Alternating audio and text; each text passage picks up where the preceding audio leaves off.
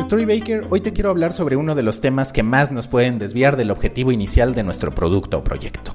Va sobre tener claridad en lo que buscamos, disfrutar el proceso, ponernos metas intermedias y hacerle caso solo a los números que en verdad representan el resultado útil de lo que hacemos. Se trata de entender que, como ya te lo dije en otro expreso, no somos para todos, de no hacer caso al ruido de tus competidores en redes sociales y de tener muy claro que lo único que impacta de forma directa en la historia que quieres contar son tus números y realidades.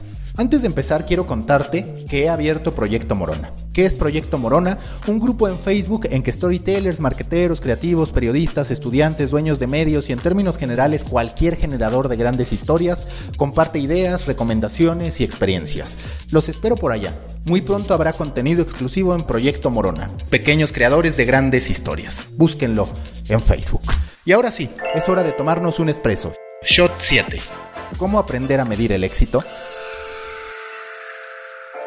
Si tienes un hermano, seguro que te ha pasado. Aunque no lo quieran hacer, tus papás en algún momento te compararon. No tuvieron nada de tacto para decir que tu hermano aprendió a nadar más rápido, que ganó algún premio de oratoria y que tú difícilmente sabes hablar, que era el más alto de su clase, que era creativo desde niño. Y seguro que a él también le tocó aguantar comentarios a favor tuyo. Es natural compararse y que te comparen. Por eso es tan relevante saber manejar los números y opiniones que vemos y escuchamos, para así impedir que sean ellos y no las necesidades reales de nuestro producto que dicten el camino que vamos a tomar. Te voy a dar un caso práctico. El diario español Marca hizo un ejercicio para empezar a probar formatos que pudieran funcionarle bajo un esquema de cobro a los usuarios. Ya sabes, la publicidad empieza a ser insuficiente y entonces todos tenemos que buscar alternativas para que el fucking dinero ya no venga solo de anunciantes, sino también de los lectores que por mucho tiempo se acostumbraron a que digital fuera gratuito. Pensando en eso, Marca hizo un reportaje especial que incluyó un long format, es decir, un texto largo con fotos e ilustraciones y un podcast dividido en dos entregas que se iban liberando día con día para contar la historia de una serie de prisioneros en Auschwitz, un campo de concentración nazi.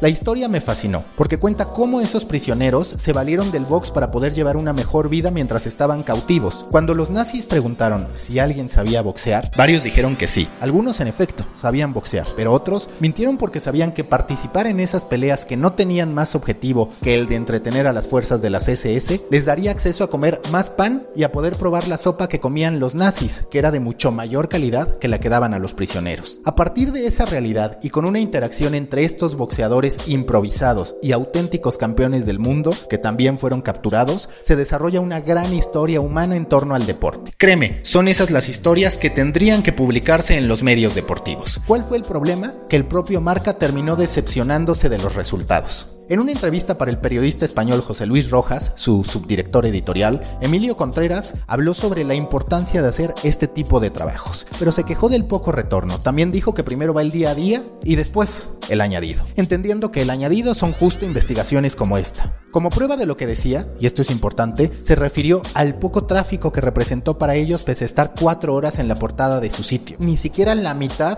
de lo que sus contenidos más exitosos. Un desastre visto así. Hasta ahí todo parece tener sentido. El tipo, podemos decir, tiene razón. Si un contenido genera 100.000 visitas y el otro 2.000 visitas, está claro que funciona y que no. Es matemática pura. ¿Qué hace mal entonces comparar dos productos hechos con objetivos diferentes? Y lo hace mal no solo cuando se refiere a los números, sino también desde un punto de vista conceptual, porque espera que sus investigaciones especiales, siendo vistas no desde la prioridad, sino como un añadido, tal como él lo dijo, se conviertan en algo más visitado por sus usuarios, en algo adorado.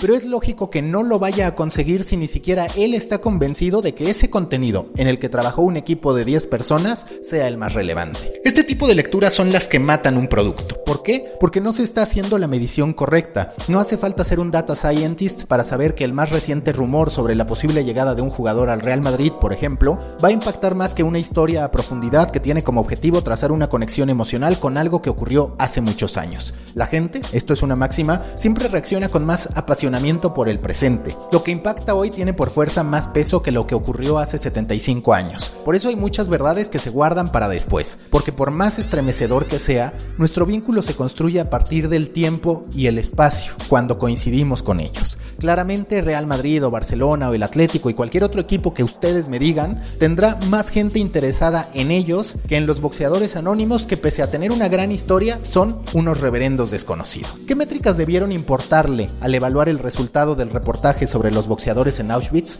Hay parámetros tanto cualitativos como cuantitativos. El cuantitativo tiene que ver directamente con el tiempo que el usuario pasó leyendo esos artículos y escuchando el podcast o viendo las imágenes. Vamos a hacer el ejercicio al revés, ahora bajo esta óptica, la del tiempo.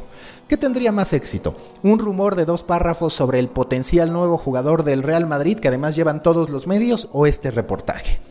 Recuerda que aquí vamos a tomar como parámetro el tiempo de consumo del usuario. La respuesta es lógica, el reportaje de Auschwitz, porque un texto de dos párrafos podría no representar ni siquiera un minuto de lectura, mientras que la investigación periodística presenta no solo más extensión en sus formatos, sino también una posibilidad de retención de esos mismos usuarios a partir de la entrega serializada de los podcasts, lo que lleva a que ese lector o escucha, que de hecho así me pasó, no solo consuma mi contenido el primer día, sino también también el segundo, el tercero y así sucesivamente hasta que terminen de publicarse los 12 episodios o 12 rounds como los llamaron.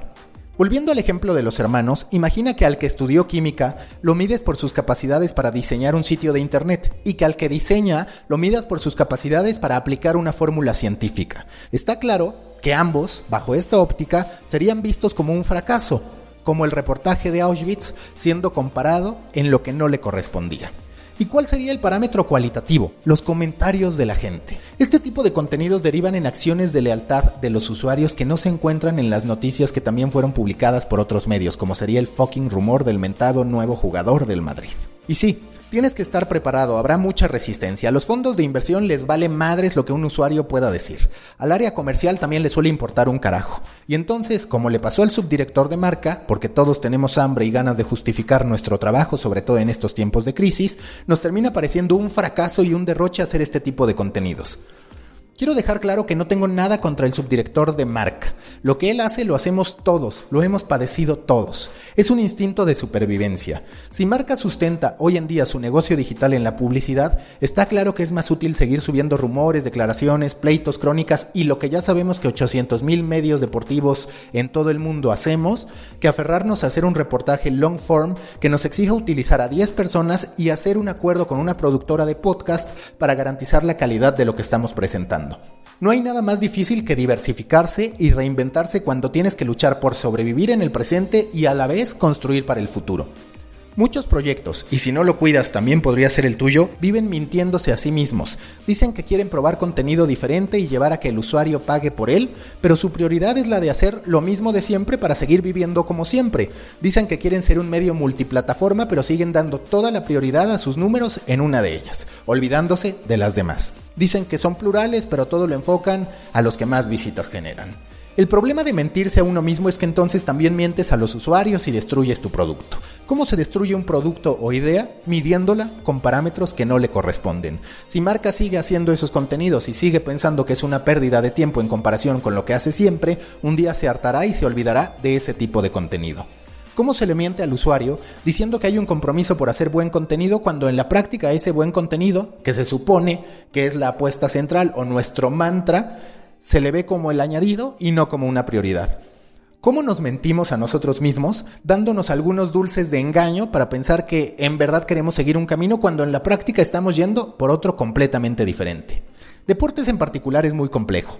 Me ha pasado con todos los analistas de datos con los que he trabajado. Cuando les pides un reporte con lo más visitado, no distinguen y entonces envían un top 10 con notas que en su mayoría existen en otros medios. No hay ningún filtro más allá del número de lecturas. Cuando les pides que te ayuden a determinar qué horario de publicación es el que más funciona, toman como base un periodo, pero no hacen las distinciones de los picos extraordinarios que pudieron darse a partir de eventos que modifican toda la fórmula. ¿Como qué? Como que a un técnico lo despidieron al final del día como que despertamos con un futbolista baleado a las 5 de la mañana, como que este viernes jugó un equipo de alta convocatoria en vez de un equipo cualquiera, como que en este mes hubo mundial en vez de la liga regular de los distintos países. Hay demasiados peros, demasiadas necesidades de filtrar y entender el contexto para medir con precisión, y el problema es que la mayoría de analistas o no tienen conocimiento de la industria que están reportando, sino solo del software que usan, o carecen de una capacidad de interpretación que pueda arrojar un reporte tan útil que en verdad derive en una estrategia y acción de valor por parte del equipo editorial.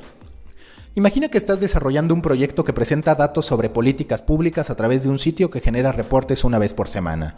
Tu objetivo es que gente interesada en el tema perciba tanto valor que en su momento llegue a registrarse y después a pagar por estos reportes y varios más que estás preparando para una audiencia premium.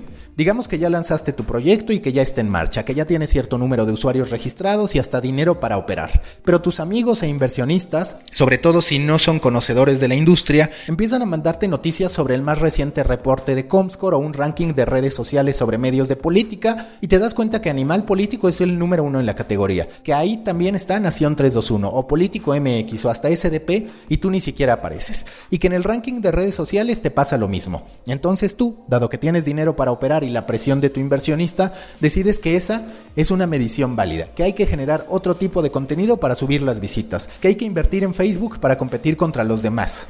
¿Qué estás haciendo? Exacto, matando tu producto a partir de métricas que no eran las que necesitaba tu proyecto. Entiende eso siempre. Tenlo claro y haz que todos los involucrados sepan qué camino es el que quieres seguir con lo que estás desarrollando.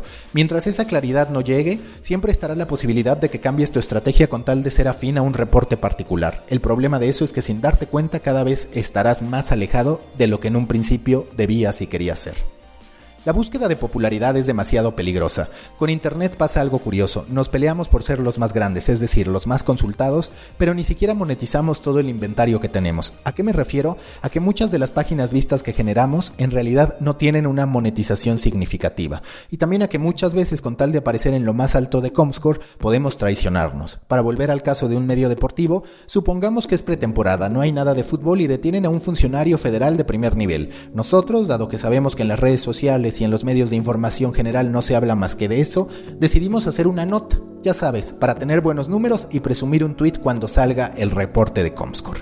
¿Qué estamos haciendo? Matando nuestro producto a cambio de un engaño, ignorando lo cualitativo para nada más centrarnos en lo cuantitativo, ya ni siquiera como una métrica fina sobre aquello a lo que nos dedicamos, sino bajo el engaño de haber incluido lo que no forma parte de nuestro ADN. Llevemos el caso de Marca y los boxeadores de Auschwitz a la vida real. Si nosotros tenemos un hijo al que siempre alimentamos con dulces, hamburguesas, papas fritas y toda la comida chatarra que se encuentra en el camino, ¿en verdad va a recibir con gusto una sopa de verduras? No, por supuesto que no. Y la culpa no sería de él, porque lo hemos alimentado de eso por mucho tiempo, sino de nosotros por pretender que un cambio en los hábitos se pueda producir de manera espontánea y que el agrado, por eso, tendría que ser masivo.